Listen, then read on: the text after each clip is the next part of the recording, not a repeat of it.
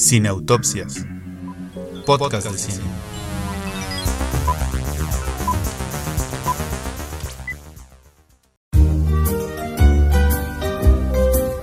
Hola, ¿qué tal? ¿Cómo están? Bienvenidos todos al episodio número 14 de Cineautopsias, podcast de cine. Estamos muy contentos porque estamos creando una gran comunidad, estamos creando muchos lazos de amistad y estamos en un ambiente inmejorable para grabar este episodio número 14, que esperemos que sea de su agrado. ¿Cómo estás, Julia? Yo muy bien, desde que empezamos a discutir la posibilidad de dedicar un episodio solo a Pixar, yo le dije a Alberto que nací lista, que para esto estoy aquí. Ya nos dimos cuenta. En este plano, o sea, vengo con toda la actitud, disposición, porque bueno, ya sabemos, soy una gran fan, ¿no? Como de, de esta línea de películas, así que estoy muy contenta por compartir este episodio con ustedes. Y Sí, la verdad es que Pixar es una compañía cinematográfica que nos ha regalado grandes películas y a propósito del próximo estreno de Los Increíbles 2, entonces decidimos comentar nuestras películas favoritas de Pixar en este episodio. ¿Cuáles van a ser esas películas, Julia? Pues sí, como no nos daría tiempo de hablar de todo Pixar y si quieren que hablemos de otras de Pixar que dejamos fuera, también déjenoslo en las redes sociales, pero por ahora nos tendremos que limitar a la saga con la que inició todo, ¿no? Toy Story, las tres películas. Estaremos hablando de la que coincidentemente es nuestra favorita, tanto de Alberto como mía, que es Intensamente. Y también estaremos revisando, eh, como es el pretexto, la de Los Increíbles. Sí, entonces parece que vamos a tener ahí algunas desavenencias, Julia y yo, sobre cuál es la mejor de Toy Story, cuál es la mejo- el mejor personaje. Pero coincidimos en que Intensamente es nuestra favorita, o sea, ya es una ganancia, es, es más de lo que hemos logrado en 14 programas, ¿no? Eso está bastante Eh, bien. sí, es bastante bien, eso sí. Oigan, y por cierto, si no eh, lo sabían, o si lo sabían porque nos escucharon en el episodio anterior, eh, Sueño, en otro, idi- y- Sueño en otro idioma fue la ganadora del Ariel a la mejor película del año. Los Arieles son los premios mexicanos y estamos muy contentos de que haya ganado porque nos gustó Sin mucho. duda, sí. Es muy buena, por favor, si no la han visto, véanla. Todavía está en algunas sesiones de la Cineteca, me parece que hasta Cine Tonalá. Es decir, todavía hay algunas oportunidades de verla y no deberían perdérsela. Sí, corran a ver Sueño en otro idioma, idioma, no sé por qué no puedo decirlo bien. Es la emoción de Pixar, ya vamos a empezar. pero- Después de que vean y escuchen este episodio dedicado a Pixar. Así que, sin más, Comenzamos.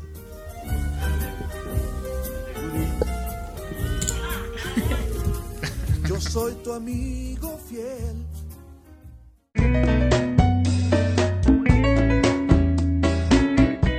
desde el sofá.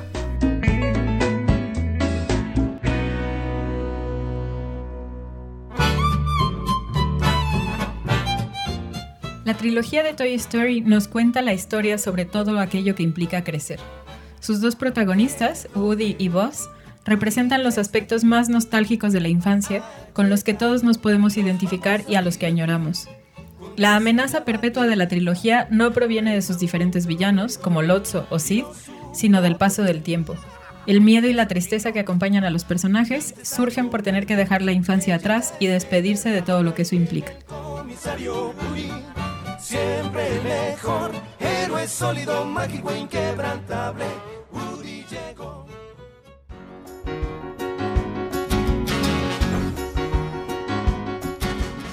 Bueno, la saga de Toy Story marcó un antes y un después, no solamente en la historia del cine, sino también en los corazones de muchos fans, como pueden ustedes ver, y de muchas personas alrededor del mundo.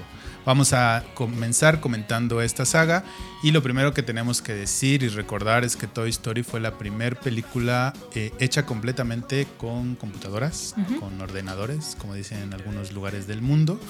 John Lasseter y Steve Jobs fundaron Pixar en 1986 y alrededor del 91 Disney y Pixar entraron en negociaciones y creo que lograron un gran trato, no solamente creativo, sino también de negocios, porque Pixar se quedó con toda la tecnología para hacer estas películas y Disney con el dinero.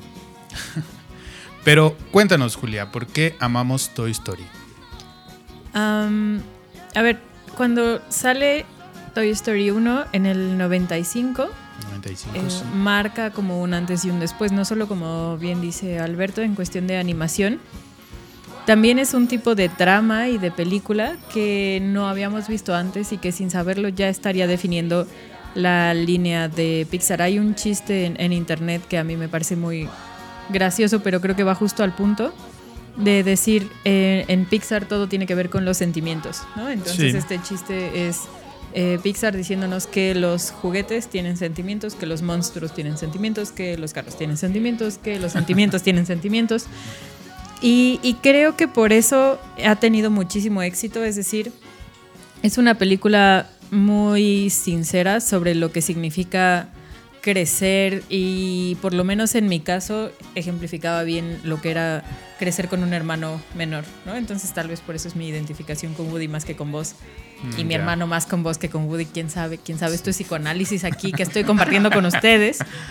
Em, pero en general era como una muy buena trama y que creo que podía ser muy identificable por todos nosotros, ¿no? Como regresar a ese lugar infantil y seguro de, de jugar y lo que significa ir, pues no sé, descubriendo que eso no va a quedar para siempre así, ¿no? Que va a haber cambios que no puedes controlar. Y, y creo que ese era el, como el gran éxito, ¿no? Que estaba ejemplificado con la mudanza, con la llegada de Woody, con la preocupación de los juguetes porque llegara siempre alguien nuevo. Sí. Entonces, Sí, sí. esa gran amenaza de todo el tiempo va a haber un cambio y así estamos bien, ¿no? Entonces, creo que eso me parece un gran acierto. Incluso en la primera de ellas, la enemistad que hay entre Woody y Buzz, de alguna manera también es una analogía entre lo viejo y lo nuevo. Sí. Lo nuevo Sí, sí, que era Pixar y lo viejo que era Disney. No sería casual que Woody, que representa un vaquero, que es el que por lo menos en el imaginario eh, estadounidense el vaquero es como el prototipo del héroe, y luego que Buzz Lightyear fuera un astronauta, una cosa del espacio, ¿no? Es decir, que Sí. estuviera como adelantado al futuro. Entonces, efectivamente, había también ahí esa metáfora, ¿no? Entre lo nuevo y lo viejo. Yo no sé qué tan original sean en cuanto a historia, porque Ajá. vamos, a final de cuentas hay un esquema más o menos clásico de aventura de rescate, de ida y vuelta al hogar, de salvamiento de último, de último minuto, ¿no? Como, es un, como es un esquema tradicional de una película de aventura, ¿no? De alguna Sí. manera debe haber un a- algo o alguien que salven en el último minuto. Pero es verdad que estos personajes sí están marcando una pauta dentro, dentro de la historia del cine. Sí van a ser Sí, o sí van a llegar a convertirse en, en arquetipos de algo, ¿no? En arquetipos de emociones, en arquetipos de formas de relacionarte con tus amigos, en arquetipos de identificarte con el cine mismo. sí, hay algo que a mí en particular me gusta mucho y no se puede decir de todas las películas de Pixar, pero creo que en general es, es un patrón que se puede encontrar en la gran mayoría de ellas. No, yo sí siento que fueron muy originales porque fueron de las primeras películas infantiles, por clasificarlas de alguna manera, que no necesitaban un villano para que la trama avanzara. Es decir, Ah, no necesitaban como la figura de, ¿no? Está el héroe bueno y el malo es el que va a ir apresurando los acontecimientos Sí. y el héroe va resolviéndolos y la situación es que tratan de reflejar un, un proceso emocional que es muy complejo, Sí. como crecer y que eso te amenace mucho. Y eso es lo que va a detonar la trama. O sea, yo siento, y me puedo equivocar y ustedes me dicen si me equivoco, pero que son películas casi de educación sentimental. O sea, eh, dan el Sí, lenguaje y le dieron el lenguaje a una generación de está bien sentirte amenazado, enojado y triste con todo lo que está ocurriendo. Y, y era más allá, ¿no? De- del el bueno contra el malo, del personaje carismático y el tonto. Y, o sea, Sí, porque, que tenían... porque justo uno de, uno de los grandes logros que tiene la, en, en general toda la saga es que a diferencia de las películas de Disney que iban claramente dirigidas a un público infantil y donde los personajes tanto buenos como malos eran eso, buenos Sí. y malos, esta, esta saga le habla a cualquier rango de edad. Sí, esta, sí, sí, habla- totalmente. esta saga le puede hablar a cualquier persona y se va a identificar con alguno de los muñecos o con alguno de los ah, humanos, ¿no? Sí, Y, y no deja de ser infantil, que eso es lo también. maravilloso. También. tiene ese nivel completamente descriptivo ¿no? de, de quiénes son los buenos, quién es el malo y por qué deben salvarse y por qué no deben ser enemigos y por qué deben de ayudarse unos a otros. Pero también tiene esta, estas otras capas que te están hablando a ti como adolescente, que te están hablando a ti como, como adulto, ¿no?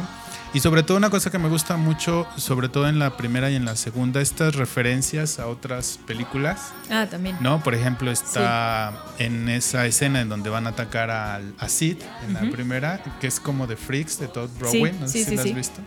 es exactamente como la misma secuencia, ¿no? Y también cuando le da la vuelta a la cabeza ese muñequito que anda, es como del exorcista. Y muchos de esos juguetitos me recordaron las pinturas del Bosco. Incluso hay uno que creo que es exactamente igual. Sí. El, que tiene las piernas y como una. Y como ah, como la de pescar. Ándale, creo, creo que en la parte del infierno de la pintura del Bosco hay uno que es exactamente igual. Pero bueno, ahora lo vamos a buscar y si puede se lo ponemos en el, en el video. Y entonces eso también es genial de, las tres películas, que tiene todas estas referencias que son otro nivel, que le está hablando otro tipo de, de cinéfilo y que te permite conectar. Sí, y a ver, dos cosas. O sea, una vez más, yo me refiero a los chistes de internet, pero si nos damos cuenta, por eso son virales, porque están hablando de algo que es cierto. Em, sobre todo cuando salió Intensamente o cuando salió Coco, ¿no? El chiste era el niño pequeño preguntándole a sus papás por qué están llorando, ¿no? O sea, los que lloran con las películas de Pixar no son los niños chiquitos, ¿no? No es el trauma de Bambi de la mamá muerta en escena. Exacto, sí, justo. A los adultos les puede mover algo emocionalmente este tipo de películas y por eso ellos son también los que acaban llorando. Igual y el niño no, porque no, encuentra la tristeza y aún así está muy entretenido. Y algo que también eh, quiero agregar es no solo tiene algo para todas las edades, por lo menos yo he descubierto que en mi caso son una vez más en la mayoría y podríamos ir hablando de una en una, pero en realidad son películas que es lo suficientemente buenas como para ir creciendo contigo. O sea, sí, yo no veo igual Toy Story ahorita que como cuando salió y aún así me gusta muchísimo y descubro cosas nuevas y de alguna forma se permite una trama como por eso tan sincera emocionalmente que sin importar cuánto pase de tiempo, a mí me sigue pareciendo muy vigente en cuanto a las temáticas y cómo lo tratan. Es que hay una cosa que es interesante. En la, pienso que en las tres hay este temor por parte de los juguetes a ser olvidados o a ser destruidos o a no sentirse queridos. Entonces, ese temor que ellos tienen y que se va dando en las diferentes circunstancias en que los vamos conociendo, de alguna manera hace que tú ligues alguna parte de tu vida con ese temor que ellos están sintiendo en ese momento, ¿no? Tú también recuerdas cuando tenías a tu super juguete favorito y que llorabas si le quitaban una partecita o si se le caía o si se despintaba, ¿no? O ya cuando vas creciendo pues tienes este mismo recuerdo pero a lo mejor ya como una añoranza, como una nostalgia y entonces ahí te permite conectar o supongo que los que tendrán hijos dirán, ay, es que a mi hijo le va a pasar lo mismo, ¿cómo le hago para que no tenga ese dolor o esa tristeza de perder a sus juguetes favoritos, ¿no? Entonces eso es, eso es padre de lo que tienen estas películas. Yo, yo quiero que tú me, me, cuentes qué piensas de los que serían como los malos en, en esto, ¿no? Porque en la primera pues se supone que es como Sid, un poco, sería como el que no quiere a los juguetes y por eso sería el antagonista, el que los destruye. Luego en las dos tendríamos al oloroso Pete, que no quiere que se vayan de regreso con una familia, sino que estén solo en el museo, ¿no? Y luego al oso Lotso. ¿Cómo ves esos, esos malos?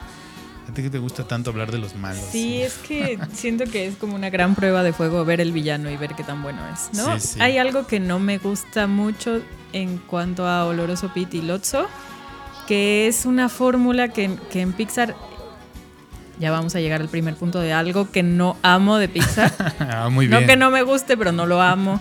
¿no? Como todo lo demás. Em, esta fórmula de primero parecen ser los buenos, los protectores que están de tu lado y jiji al último minuto te traicionan. No, o sea, estos giros de tuerca a mí me chocan. Porque siento que no cuajan. O sea, un poquito también con, con De la Cruz en Coco ah, ocurre lo mismo. con el explorador en Up ocurre lo mismo. O sea, es como esta figura del villano que se hace pasar por el confidente, por el guardián. Y son giros de tuerca que yo siento que, a ver, o hay como una presión de, de los directivos como para decir hay que usar fórmulas más típicas, tiene que haber un villano. ¿Cómo crees que nada más vas a hablar de emociones y cómo crees que nada más vas a hablar de estos personajes? Y siento que ese es como un poco Tal vez esa es la razón por la que para mí no todos los villanos de Pixar funcionan, porque no los necesitan. No. Suena gratuito Y al final es hasta como traicionar en no confiar en la fortaleza de tu historia. O sea, realmente. Sí, un poco.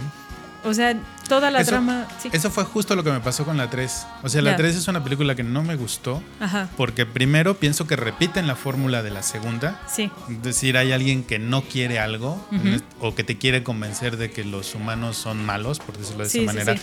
y que ser juguete y que es, que es lo mejor y que tú no te tienes que mezclar con los humanos, ¿no? Entonces siento que repiten la fórmula de la segunda y efectivamente es el mismo giro, el que crees que es tu amigo, al final es el que te está metiendo, que te está metiendo el pie. Entonces eso Sí. no me gustó. Fíjate que me hubiera gustado mucho que la 3 fuera una especie, que el conflicto fuera que los juguetes quieren que Andy juegue con ellos por lo menos una última vez. Y que de hecho es lo que pasa Sí, al sí. final de la película. Claro, porque por eso está la estafeta, ¿no? Exacto. ¿Qué es- pasa? Sí, sí, sí. Si el conflicto hubiera sido ese. Esa es la cosa. Esa, sí, sí. A ver, ¿cuál es el conflicto? No, o sea, Pero al final me, sí. me- me ganó de la 3, ¿no? Pero sí. No, sí, o sea, es que, a ver, Lotso no tiene que ser el centro del conflicto. Eso es lo que me molesta, porque hay momentos en donde Pixar parece que como que es inseguro de si le vamos a apostar todo al conflicto emocional. No, necesitamos a, a un villano, ¿no? Como a alguien malo. Y entonces va a estar Lotso y va a... No lo necesitaban, o sea, No. Que Andy pasara la estafeta, que dijera, ya voy a la universidad, mis juguetes ya están ahí. O sea, es una experiencia como de duelo y de despedida que todos hemos vivido, que puede detonar la trama solita. Y efectivamente, o sea, eso es a repetir, porque para mí sí fue como Lotso es la versión nueva del De oloroso. Pete. Y, y les digo, a mí esos villanos no me gustan, porque efectivamente no, no sé, ¿no? En realidad, en la 2, por ejemplo, que conociera a Jesse, ¿no? A- como de hay juguetes a los que sí abandonan. Y entonces, Sí, bueno, claro. tratar ese tema. En la 3, esto de pasar la estafeta, ir a la universidad.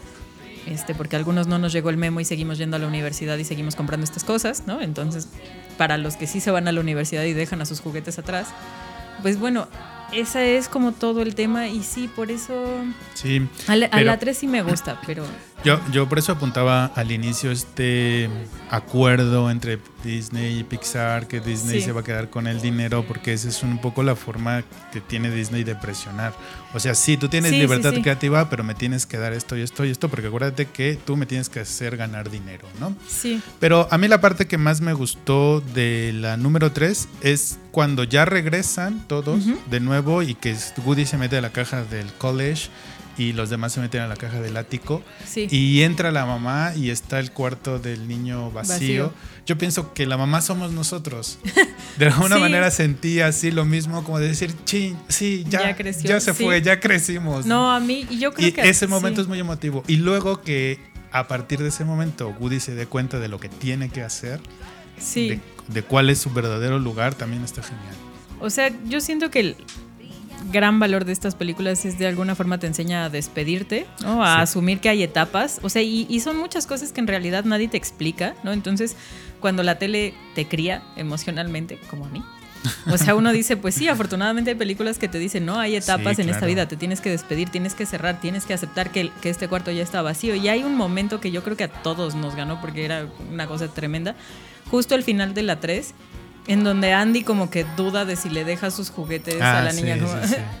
Bueno, que, que el único que duda en dejarle de es Woody. al Woody, sí, sí, ¿no? sí, Pero ahí están todos, ¿no? Y está un poco el Sí. contexto de hasta de Woody, ¿no? O sea, como Sí, pues ni Sí, modo, hasta o de sea, Woody. ya ya crecí y esto significa crecer, porque además creo que se plantea eso, como esto significa crecer, dejar a tus juguetes o pasárselos a alguien. Sobre todo eso, pasárselos a alguien. Yo Sí. creo que ese es como el, el- el- el mensaje que, que recorre de alguna manera la- las tres. Sí, o sea, los sí, juguetes siempre pueden estar en un lugar mejor porque están apegados a ti a una emoción. Sí, y a un momento de tu vida y a algo que representaron y que va cambiando junto contigo. Entonces, sí, y, sí. y luego cuando al final, final de la 3, el Woody le dice adiós vaquero. Eso nos lo está diciendo a nosotros. A nosotros somos los vaqueros. Y Woody por nos eso está salen diciendo los adiós. adultos llorando de las salas del Sí, cine. porque O eso sea, nos lo sí, está sí, diciendo sí. a nosotros que nosotros lo acompañamos a él en Sí, esas sí, sí. aventuras, ¿no? O sea, nosotros como espectadores eh, somos eh, testigos y cómplices de todo lo que hicieron Woody, Buzz y tal. Y cuando, no- Sí. y cuando dice eso, nos lo está diciendo a nosotros. Sí, Si y, ya crezcan. Pero- y es No difícil la porque, exacto, porque viene la 4, no justo era lo que No te iba a decir. Hay una despedida dolorosa de, Claro. bueno, ya Y obviamente hay dinero en que venga la 4. Y hay un tema con Pixar y las secuelas, porque creo que solo Toy Story ha logrado que las secuelas sean tan exitosas, ¿no? Como la primera. Y entonces la cuestión es hasta qué punto van a, a lograr eso, porque a ver, por supuesto, encontrando a Dory, o buscando a Dory, perdón, eh, pues estuvo bien, pero realmente no representa nada como buscando a Nemo. Y en general la de Monsters University también me gustó mucho, pero tampoco llegaba a la primera, o sea, es que es como perder la magia y la cuestión es hasta dónde va a llegar pues sí, como estos personajes a los que queremos mucho y vamos a ir al cine porque lo saben, saben que los queremos mucho y que vamos a estar ahí viéndolos. Y, y ese es un poco, o sea, si, si la cuestión es despedirse ¿no? y aprender emocionalmente a que hay etapas, sería bueno como llegar a un punto. Pero bueno, creo que ya está en producción, Sí, ¿no? ya- o sea, ya ya, está, ya, ya ya no la pidan, ya ocurrió, pero... Bueno, yo para finalizar diría que el gran logro de esta trilogía es haber hecho a estos personajes de absolutamente de la nada personajes También, sí. entrañables, ¿no? Porque Sí. si fuesen actores, pues de alguna manera a lo mejor un actor ya te cae bien y lo que sea, pero estos absolutamente de la nada Sí. salieron de- a, a la pantalla, nos conquistaron y nos no- y ganaron nuestros corazones. Y seguimos hablando de ellas Muchos años. muchos después. años después, voy a decir 23, creo que sí, 23 años después. Sí, más o menos. Entonces, bueno, pues sí, una gran saga. Nos parece que es su favorita, por lo menos por lo que dicen en redes sociales. Sí, sí, sí, 81% de nuestra comunidad votó por la saga Toy Story Como su favorita, de Pixar. Pixar. Entonces sigue ¿Tu siendo favorito. favorito? Woody es mi personaje ¿No- no dice favorito. algo, Woody? O sea, equipo Woody, toda la vida. Muy bien, yo me voy a quedar con el dinosaurio Rex. ¿Sí? Sí. Mira, sí, sí. Rex es muy bonito, eso es cierto. Chistoso. Lo es. Muy bien. Bueno, vámonos.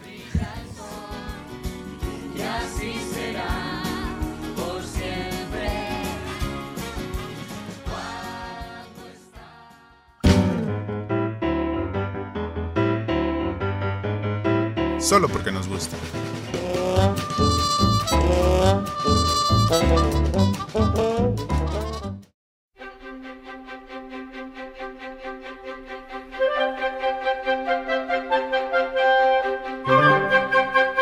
¿Cómo describir nuestros cambios emocionales? ¿Cómo entender nuestro proceso de crecimiento? ¿Cómo afrontar los cambios importantes en nuestra vida? Intensamente, explora estas preguntas de manera genial, llevándonos por las emociones de Riley, donde la alegría y la tristeza se unen para guiarla, a ella y a nosotros, a una nueva etapa en su vida.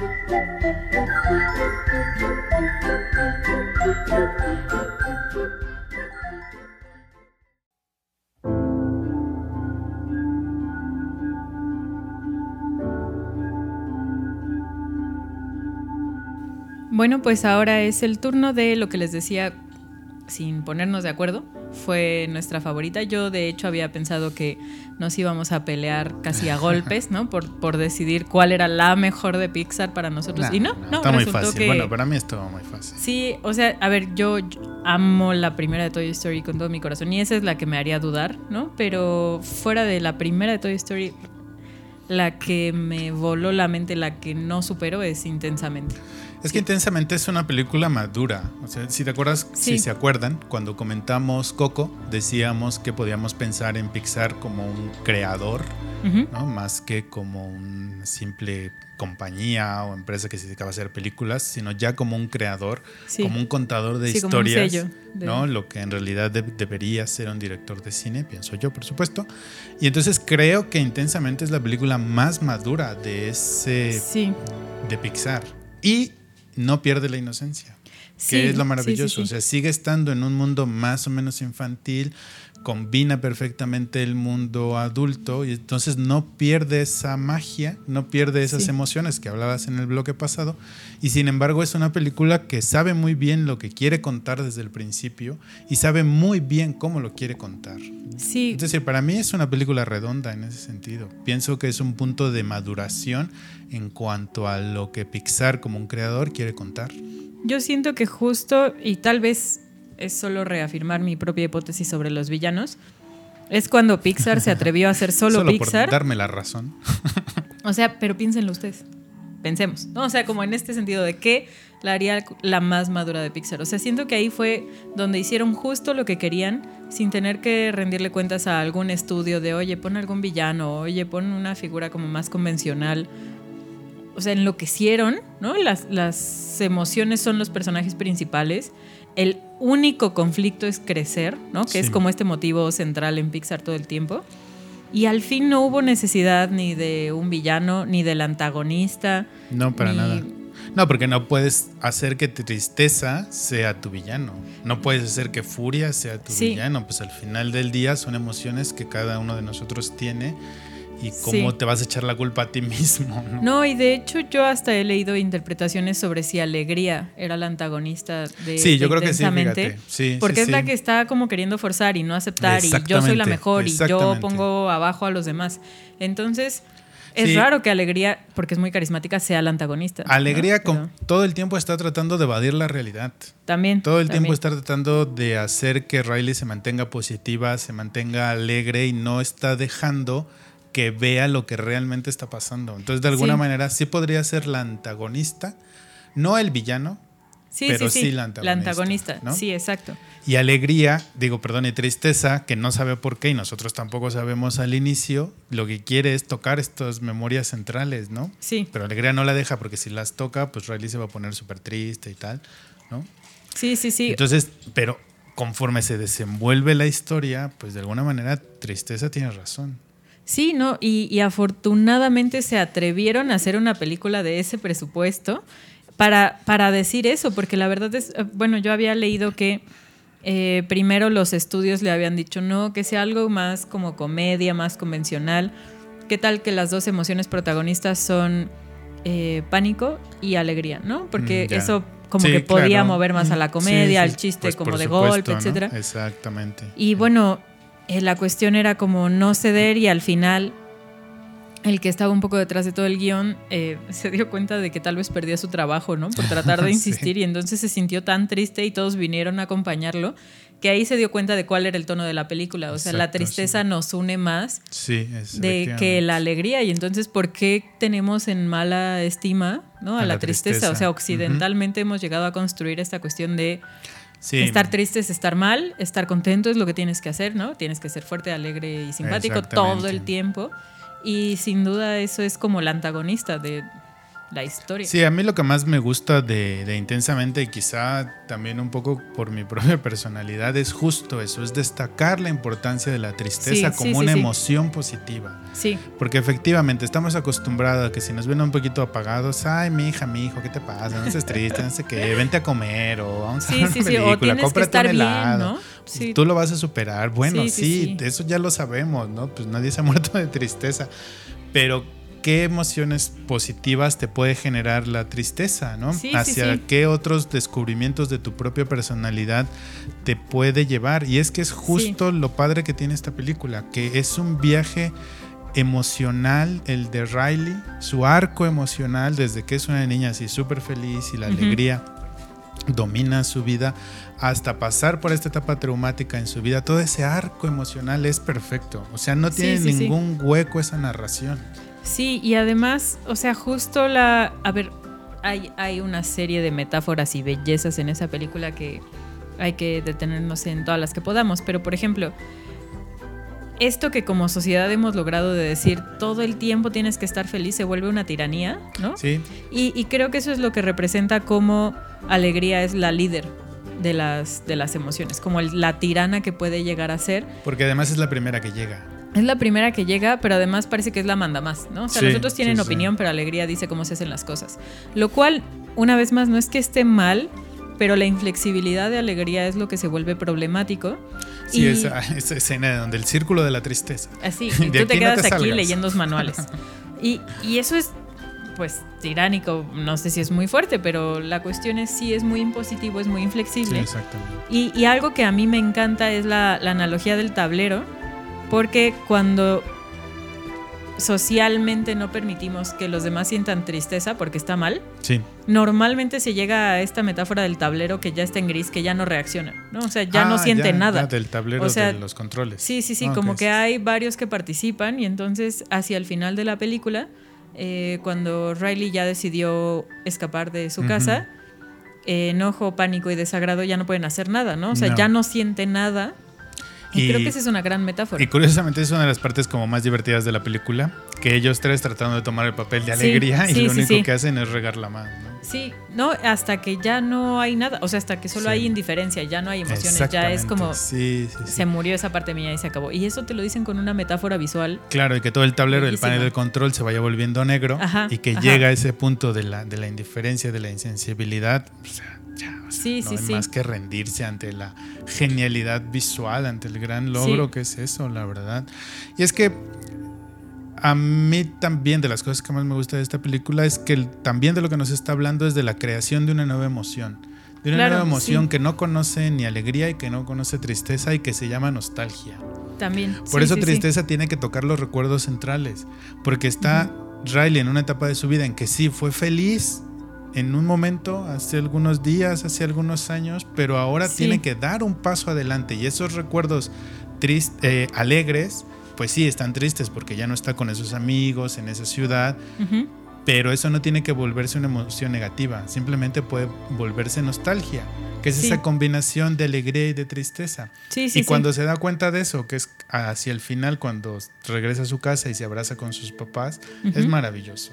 ¿no? Es maravilloso cómo las dos están moviéndole ahí al tablero para que sienta al mismo tiempo tristeza por lo que dejó atrás, pero alegría por estar de nuevo con su familia y por el futuro. Sí, y, y justo eso, o sea, es que es- visualmente es una metáfora hermosísima de que Sí. nuestras emociones se van volviendo más complejas, ¿no? Exactamente. Que cuando eres niño, bueno, es algo o muy feliz o muy enojado o muy triste o el pánico. O, y, y no, o sea, en realidad no es que conforme pase el tiempo vamos teniendo como más emociones y las vamos acumulando a granel, sino que se van haciendo más complejas. Estas islas de la personalidad Ah, sí, también. también se me hace una metáfora y una no, joya Enorme, enorme. completa, o sea, de lo que significa, pues primero como los criterios de identidad personal, ¿no? De Sí. yo, Riley, soy la niña a la que le gusta el hockey, la niña que hace tonterías, la niña que juega con sus papás.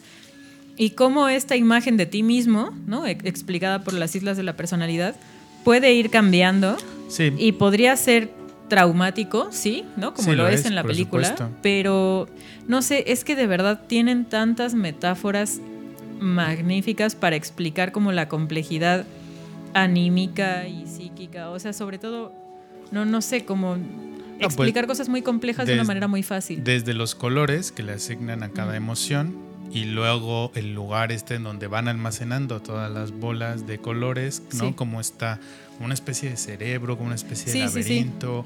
Y luego está ese superabismo como en forma claro. de limbo, que es a donde se van las cosas que ya olvidas. Sí, el ¿no? subconsciente. o- Ah, sí, algo así. Y que nos va a dar pie para hablar de Bing Bong. ¿Qué momento el de Bing Bong? Hay que hacerle un monumento A Bing Bong. a Bing Bong. ¿Por qué te gusta ¿Quién es tanto el ideal? Porque Pues, pues que representa precisamente eso, ¿no? Las cosas que debemos dejar atrás para poder seguir adelante. O sea, es tan sencillo como eso. O sea, si queríamos salvar a Riley, Bing Bong tenía que morir.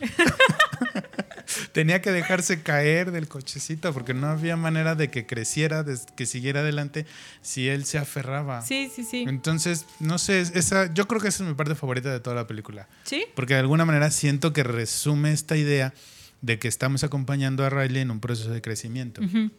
en un arco emocional que la está cambiando.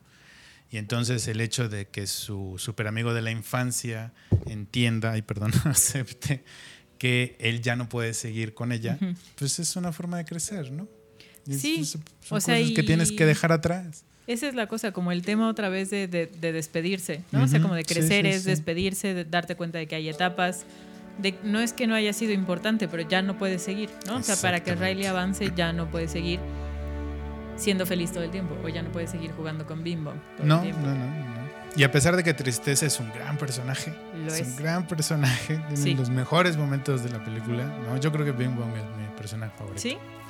O sea, yo definitivamente, eh, claro, o sea, esta cuestión de los otros cerebros también, o sea, solo como por comentarlo, ¿no? Porque te pasa en el cerebro de la mamá y el cerebro Ah, del papá. sí, sí, sí. El de la profesora, o sea, como no, ya ahí me identifiqué, Sí, me sí, gané, es como cierto. sí es, es lo que estamos pensando todos al final del semestre, Sí. pero además como que te permite, ¿no? Relacionarte contigo mismo, o sea, o por ejemplo, yo me doy cuenta que mis dos emociones primarias están entre pánico y desagrado todo el tiempo, o sea, alegría y tristeza, no sé, no sé, o sea, han de estar ahí. Pero todo el tiempo Yo estoy o en pánico o en estoy- "Ugh, ¿qué es eso? O, o la mezcla, ¿no? La complejidad de Dios mío, ¿qué es eso y qué asco? Entonces, no lo sé, o sea, pero te da estas herramientas como para identificar en ti mismo las emociones, en ver qué pasa, sí, en ver sí, cómo lidias tú con eso, porque te puedes identificar de, yo soy de las personas que quiere estar eh, feliz todo el tiempo y me estoy dando cuenta de, de lo que eso cuesta, o al contrario, hay personas que, que se identificaron con tristeza, ¿no? O sea, Sí. cuando se tira al suelo y llévame, o sea, y, y- y se vieron ahí reflejadas en, en la pantalla y... Eso es lo que es muy lindo, que te da todas estas herramientas para decir yo me he sentido así, yo me siento así. Y te digo, o sea, es- la verdad es que no sé si para bien o para mal, pero en las películas de Pixar es muy fácil encontrar este aprendizaje emocional que no adquirimos de muchos otros lugares, sino que tenemos que ir a aprender a estas películas, ¿no? Como a despedirnos, a llorar y a lo que eso implica. Sí, intensamente te lleva a través del arco emocional que está pasando Riley, pero al mismo tiempo te da para pensar en tus propias emociones, Sí, sí, en sí, tus propios recuerdos y en las cosas que has dejado atrás, ¿no? Para seguir creciendo. Y eso es lo maravilloso que tiene la película. Bueno, hasta que el te chiste deja de sentirlo. los, de los chicles, de la canción de los ah, chicles. sí, eso también. O sea, es que esto ocurre, ¿no? O sea, y te ríes mucho porque te das cuenta de que sí, así me he sentido, así me ha pasado. Regresó esa cancioncita del comercial de Nintendo de los noventas que yo me sabía de memoria y no sé, o sea, es por eso sí se me hace, como, como decías, la más madura y la mejor de Pixar, porque se permite ir solo a las emociones, ¿no? Que es algo que, por ejemplo, con Up a mí me parece que no pasa. Tienes los 15 minutos más mágicos de Ah, la sí, historia el del universo Sí, mundial. sí. O sea, el inicio merece todo. un Nobel, un Oscar y, y el premio que no hemos el inventado que príncipe de. Asturias y El un Ariel. princesa de Asturias. ah, ¿vale? princesa de Asturias. O sea, lo, lo mejor. Y ya luego, ¿no? Como que les dijeron, bueno, y una trama un poquito más convencional. Bueno, y si ponemos un villano, bueno, y si la cosa es que. Y el un ni- niño ahí. para- eh, el niño, ¡ay! Solo rápido. O sea, y porque volvemos al punto, Pixar, toda la cuestión es emocional y Sí. cuando se lo permiten es cuando mejor salen las cosas. Eh, el otro día estaba volviendo a ver Up y otra vez tiene estas metáforas brillantes, ¿no? En donde eh, Cataratas del Paraíso literalmente dicen es un lugar perdido en el tiempo y es esta nostalgia a la que quieres Ah, regresar Claro. y a la que él quiere regresar porque quiere regresar con Ellie, que ya no está, y entonces quiere ir a ese lugar fuera del tiempo, que es Cataratas del Paraíso, que es una metáfora bellísima. Y la primera vez, la primera vez que conoce a Russell, es que yo ahí sí dije, esto están haciendo con mi corazón. O sea, le dice, es que le tengo que ayudar a atravesar algo. O sea, cuando conoce al señor Frederiksen, le dice, ¿le puedo ayudar a cruzar la Ah, calle? sí, es no. verdad, es ¿Su verdad. patio? Sí, no. sí, ¿La puerta? No. Es que lo tengo que ayudar a atravesar algo. O sea, esa metáfora para mí es Pixar, o lo que Pixar ha sido en mi vida. de Te ayudan a atravesar lo que es crecer, despedirse, tener duelos. O sea, van de la mano contigo y te dicen, pues es así, duele, está bien que lo llores. Pues si te sientes triste, está bien, ¿no? O sea, Sí, exactamente. gran metáfora de Pixar. Ya todo lo demás del villano ya no, no lo amo. Pero justamente por eso, porque es la más enfocada en solo ayudarnos a atravesar lo terrible que es crecer, es por lo que intensamente para mí es lo mejor. Muy bien, y todos ustedes que nos están escuchando, que nos están viendo, y ustedes tres que nos están viendo allá atrás, yo sé que ustedes se la saben, así que completen la frase. ¿Quién es ese amigo ideal? Bing bong, bing bong. Ay, qué aburridos Ah. ustedes. Ay. Vámonos, vámonos a lo que sigue.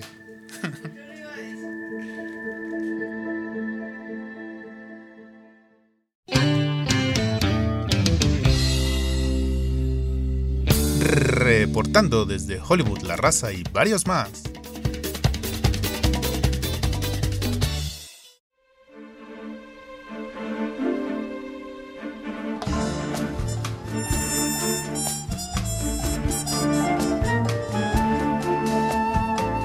En un mundo en el que pareciera predominar la mediocridad y la uniformidad, los superhéroes deben vivir una vida anónima en la que no se distingan de los demás.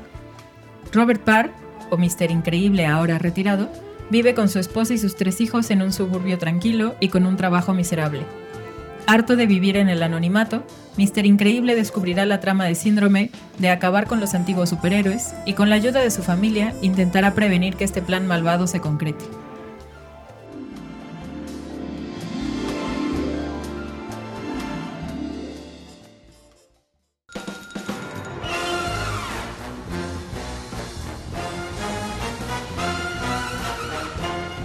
Bueno, como les habíamos comentado al inicio, vamos a platicar sobre Los Increíbles a propósito de la segunda parte que ya se va a estrenar próximamente. Y de Los Increíbles hay que decir que no me gustó. Solo la he visto una vez, lo cual en mi Ay, bueno. propia interpretación... No, no, aquí hay que tener las cosas claras. Porque, a ver, por lo menos en mi opinión, la primera vez que vi Los Increíbles no me gustó tanto y conforme la he ido viendo una y otra vez, eh, me va gustando cada vez más. Pero tal vez la razón por la cual de inicio no me gustó es justo porque no se siente así en el primer contacto como una película de Pixar, o sea, o es No. diferente, ¿no? Al- a esta historia que queremos, a la que estamos acostumbrados. Aquí no va a haber tanto una cuestión ni de aprendizaje, ni de duelo, ni de despedidas, ni de etapas, ni No, de nada. nada. Es una historia de superhéroes bastante convencional, ¿no? En ese sentido, o sea, como de acción, superhéroes. Y, y bueno, es como la propia apuesta de Pixar, como para darnos su perspectiva de los superhéroes, pero no sé qué es lo que no te gustó. Bueno, no me gusta que el Mister Increíble. No, no me gusta ese personaje. Siento que es un personaje egoísta.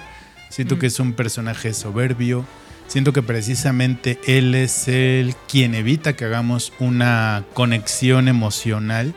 Porque él extraña sus glorias pasadas y sus Sí. días de superhéroe y todo eso, ¿no? Entonces, entonces fácilmente cae en la trampa del malo, de que le Sí. ofrece ahí una aventura y en lugar como de em, llevar a su familia a la aventura e iniciar un proceso de mutuo descubrimiento y de enseñarle a sus hijos qué es lo que pueden hacer con sus poderes, no, él anda ahí en la vida tan campante como si nada Sí, y sus secreto, hijos sufriendo. Sí. y su esposa también como que con ganas de salir a ser superheroína como era antes, pero pues ella sí asume el rol que le toca y él sale por cigarros y vuelve a la hora que quiere y entonces no sé, o sea, es que eso me, me impide a mí conectarme con el personaje, porque Sí. toda la aventura es en función de corregir su egoísmo.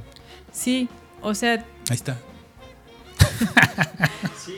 O sea, algo que se puede pensar bien es justo si por eso mismo el villano realmente es síndrome, que también es un villano como muy convencional, Sí, o sí. el antagonismo de Mister Increíble, ¿no? O sea, como sin Mister Increíble no habría síndrome. Y justo lo que estás diciendo, ¿no? Si él no fuera tan egoísta, si él hubiera aceptado a un compañero, si hubiera aceptado al pequeño al, niño. al amigo, ¿no? Del que es Sí, como a cíclope.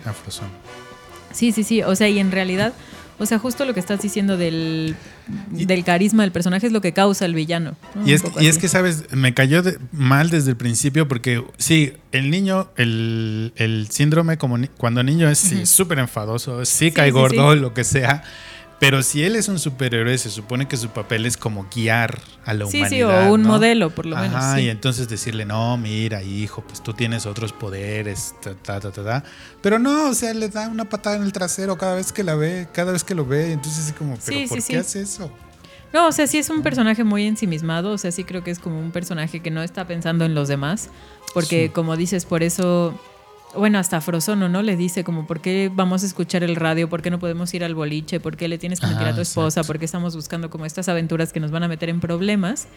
Y, a ver, yo creo que hay una parte de la audiencia que conecta con Mister Increíble como en un descontento de la vida adulta, contemporánea, oficinista, mediocre. Sí, ese giro de que trabaje en una compañía de seguros, seguros. pues sí está gracioso, sí está Sí, sí, padre. sí, o sea, como de ahí es en donde lo ubican, ¿no? En donde no puede ayudar a nadie, ¿no? Él al que le gustaba ayudar Sí. va a estar justo en la empresa que se No. dedica a no ayudar. A no ayudar, exacto. Y hay otro, volvemos a lo de los memes, eh, que, o sea, como la escena que más se ha replicado, por lo menos que yo he visto en internet, es cuando se está quejando de que por qué hay una ceremonia cada vez que pasa su hijo de un año a otro. Así como Ah, no es sí, una sí, graduación, ¿por qué tenemos que ir a una ceremonia? Es que están Sí. premiando la mediocridad y ahora todos van a creer Sí, que lo que sí. sea vale la pena, ¿no? Entonces, Es verdad. es verdad que es un personaje egoísta, pero también hay esta frustración de querer hacer algo más, mejor, y, y- y que la sociedad te diga, no, este es tu papel, este es tu lugar, tu cubículo, todo es gris, ¿no? Entonces hay como esta Sí, y esa- frustración. Y esa escena en donde agarra a su jefe y lo avienta y traspasa como cuatro o cinco paredes, pues sí, todos hemos tenido una ganas fantasía de- aventar a alguien de Sí, esa sí, manera y él lo hace y es. Él lo hace y está bien, ¿no? Sí. Pero vamos, o sea, es que justo es eso es lo que me molestó de la película, que él sabe que tanto como su esposa como sus hijos sienten lo mismo. Sí, claro, y, claro. Y, y que no haga nada por ellos y que luego lo tengan que ir a salvar y... sí, sí, sí. Ah, no sé.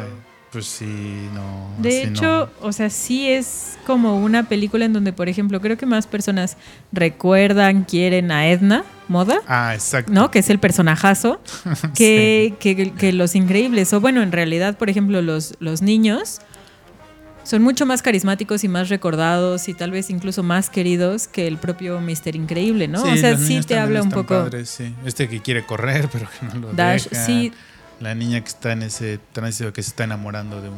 sí, la adolescencia la que es horrible y de que quiere ser invisible, pero no. Sí, oye, pero el personaje de Edna Moda está bien chido, ¿eh? Todo, todo lo Sí, que sí, dice, sí. sus diálogos, el diseño del personaje está bastante, bastante bien. ¿eh? Es muy bueno el chiste de las capas, que también es uno de los Ah, que más se recuerdan, o sea, lo dice ella.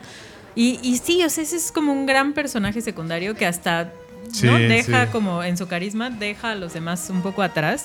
Y como dices, o sea, yo nunca lo había pensado, pero es cierto, Dash, el niño, sufre todo el tiempo porque no puede como correr, no puede mostrar sus poderes. Ajá. Y el papá se siente igual, pero no, no hace nada con él, ¿no? Y, y yo no sé si esas son las cosas que quieren explorar ahora en la secuela. Pues ojalá, porque es que es justo lo que te decía hace un momento, pues nos han enseñado que lo que tenemos es que compartir, encontrar apoyo en otros, ¿no?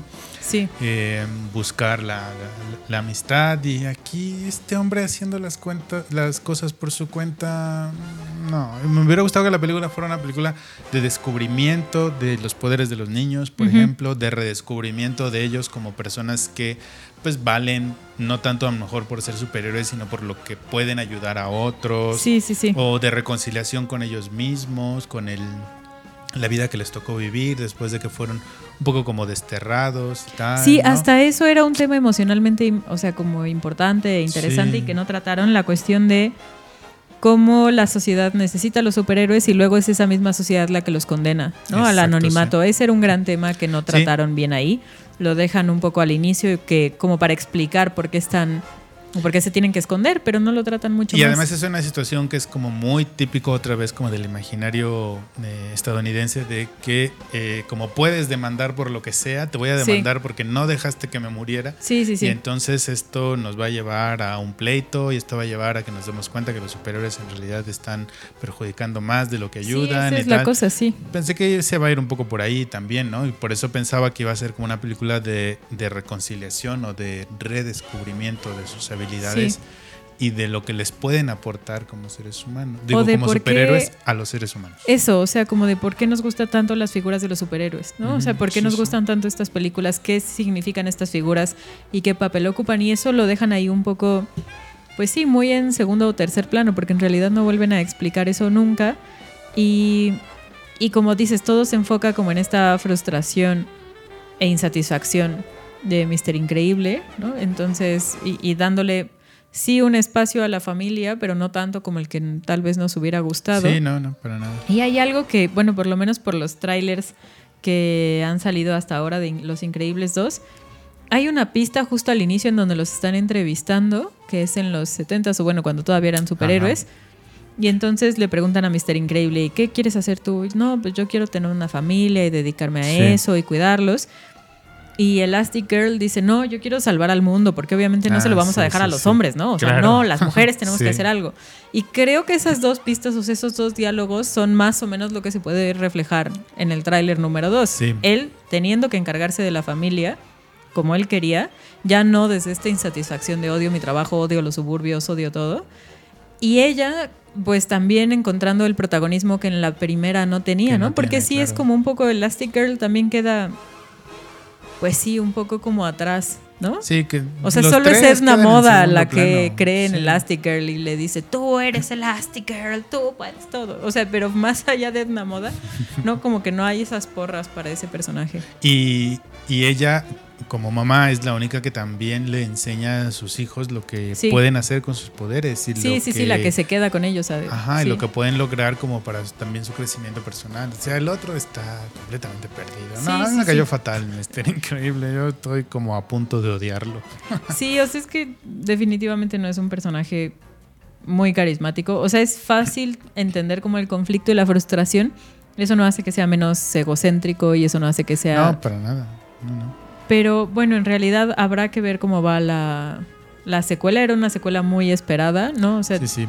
desde la saga, de- desde por el tema de la saga de superhéroes hasta por ver qué más se puede hacer con estos personajes, que sí encontraron una audiencia y que les gusta muchísimo. Muy bien. Bueno, pues esperemos que Los Increíbles 2 esté mejor que la 1 y que nos dé para platicar muchas cosas buenas. Y por ahora, vámonos a la despedida.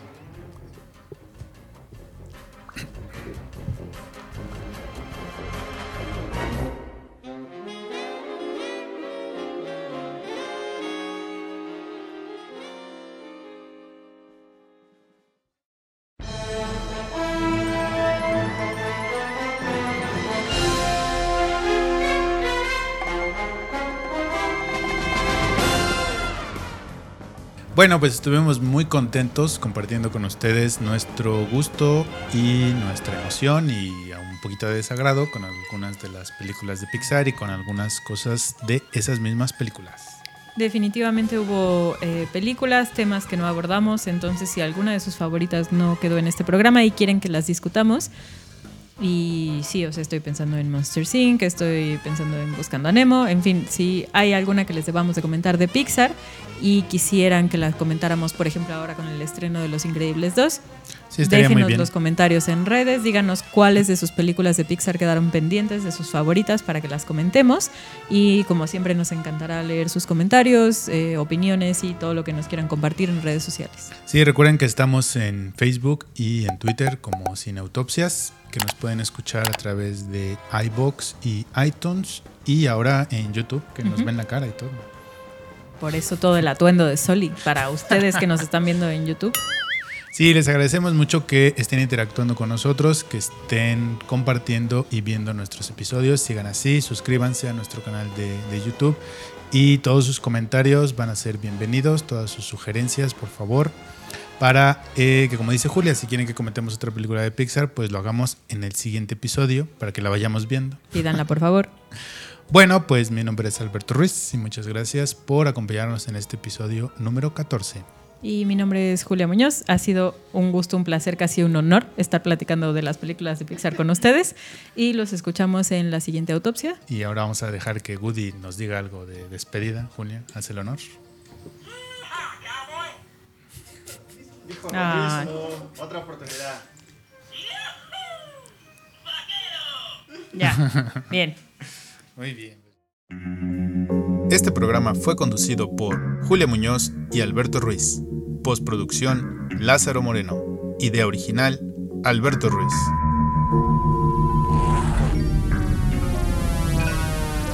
Cineautopsias. Podcast de cine.